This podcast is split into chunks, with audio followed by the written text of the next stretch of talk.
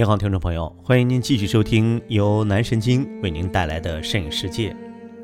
今天我要为大家介绍一位非常著名的战地摄影师，他的名字叫罗伯特·卡帕。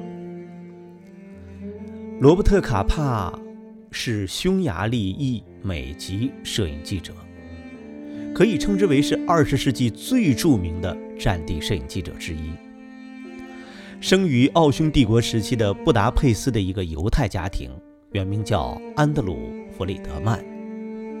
移居法国以后，为了便于别人记忆，开始采用罗伯特·卡帕的名字。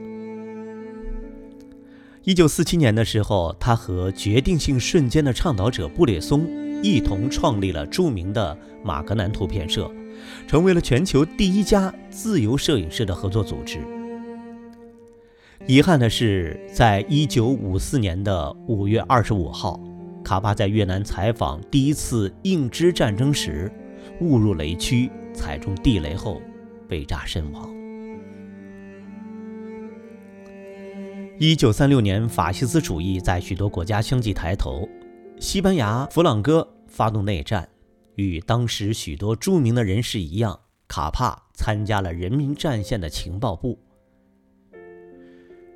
战争是艰苦的。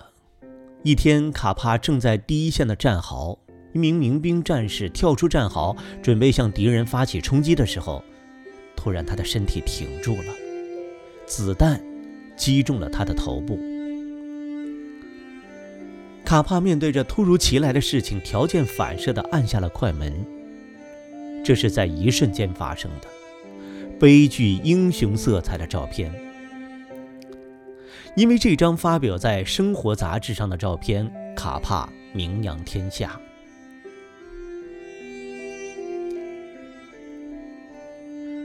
卡帕非常的憎恨战争，他决心终身将战争作为他采访的题材。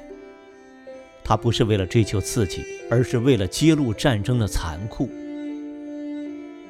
这幅使人有身临其境之感的作品，以西班牙战士。战场的殉难者，阵亡的一瞬间等标题发表，立刻震动了当时的摄影界，成为战争摄影的不朽之作，也成为卡帕的传世之作。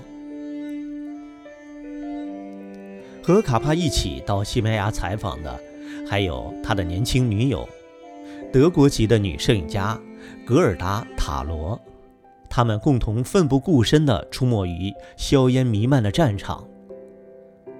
塔罗不幸死于坦克履带之下，悲伤的卡帕从此永远凝视关注着战场。他一生的摄影创作多取材于战争，他把照相机作为揭露战争的武器。卡帕说：“照相机本身并不能阻止战争，但是照相机拍出的照片可以揭露战争，阻止战争的发展。”一九三七年，日本军国主义发动了对中国的侵略。第二年，卡帕与《西行漫记》的作者斯诺一同约定赴延安采访，但是到了西安，受到国民党的阻挠，卡帕没有能够成行。当时他是抗日战争中唯一能在中国战区采访的盟军战地记者，曾经参与了台儿庄战役的拍摄。他在上海等地拍摄了许多揭露日本侵略军的罪行的新闻照片，公诸于世。后来又去英国、北非、意大利进行摄影采访。一九四三年，卡帕来到非洲的阿尔及尔，拍摄沙漠、枪炮、死尸。一九四四年六月六号，他随盟军部队开辟第二战场，参加了诺曼底登陆计划。以后，他又拍摄了巴黎、柏林，拍摄了极为精彩的报道照片。一个正在用机枪射击的年轻班长站了起来，像是要确认自己是否能成为照片的主角。他看了卡帕一眼，无言的倒下，鲜血从两眼之间涌了出来。死亡与生存，就是这么简单。二战之后，他接着拍摄战争和废墟和废墟上的人们。一九四六年，卡帕与波兰籍的西摩和法国籍的布列松在纽约相聚，他们组成了马格南摄影通讯社，在巴黎和纽约设办事机构。后来陆续加入了一些其他著名的摄影家，有美国的罗加、瑞士的比索夫等。在马格南图片社成立后的三十年中，西方世界任何一个角落发生大事，都有他们的摄影记者在场。他们以忘我的热情，甚至不惜以鲜血和生命深入到第一线去拍摄，为新闻摄影的形式和内容树立了新的典范。一九五四年，卡帕不顾亲友的劝阻，来到越南战场。一九五四年的五月二十五号，卡帕不幸误踏地雷身亡，当时他只有四十一岁。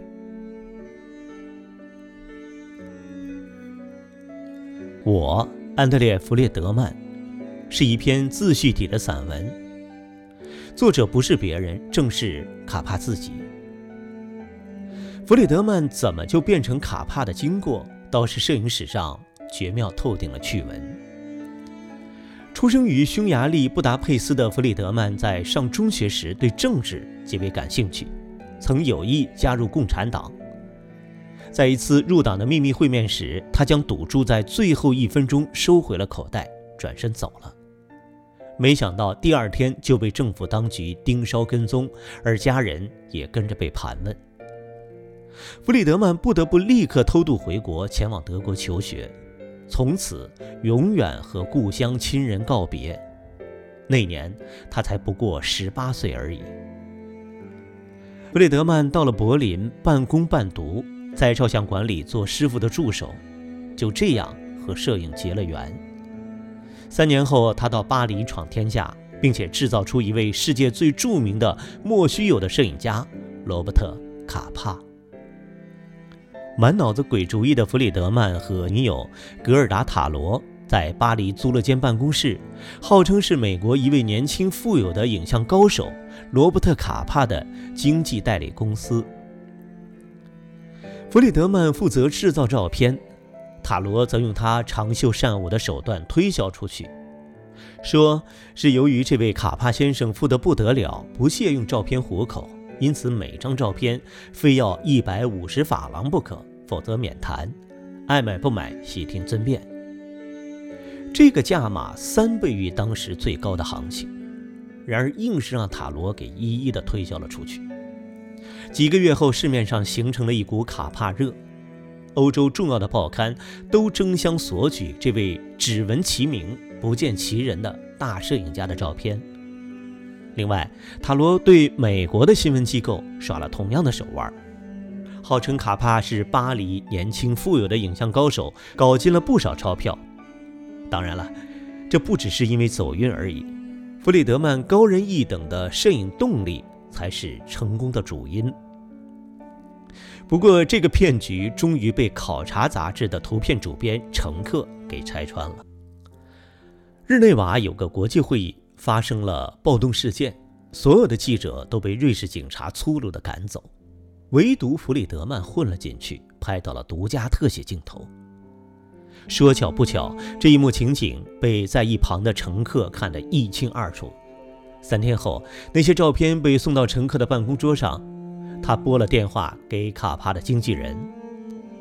塔罗这么回话：“卡帕先生的这批独家照片，一张要三百法郎。”他回答：“有关卡帕的事倒是挺新鲜的，不过请你转告那位穿着脏皮夹克到处乱拍照的弗列德曼，明天早上九点到我的办公室报道。”就这样，罗伯特·卡帕。正式亮相了，而今天大家几乎都忘掉了卡帕的本名。卡帕现形之后更加的走红，加上世界各地的战事逐渐升高，他就开始终年在外奔波。一九三六年首度造访美国，一九三八年到日本与中国大陆，一九三九年到欧洲，并再赴美。一九四一年到四五年就开始专门为生活杂志在欧洲各战区拍照。这些作品都是连底片都没有冲洗就随军机空运回国，而由别人放大。卡帕往往要在数个月甚至一年之后才会看到自己的作品。他整天在战壕里，根本无法想象自己的名气已经响遍全球。卡帕几乎变成了战地记者的代名词。除了以战争摄影影响无数后进之外，卡帕在摄影史上最大的建树，就是创办了有史以来最具影响力的摄影组织——马格南。一九四七年，卡帕把几位同好布列松、大卫·西摩、乔治·罗杰拉在一块儿，打算成立一个代理公司，专门负责发行乱世影像的照片。正当他们为公司的名称大费周章时，卡帕灵机一动，取了一个香槟的酒名——马格南。好了，这就是今天的节目，我们下周二同一时间继续为您讲述罗伯特·卡帕。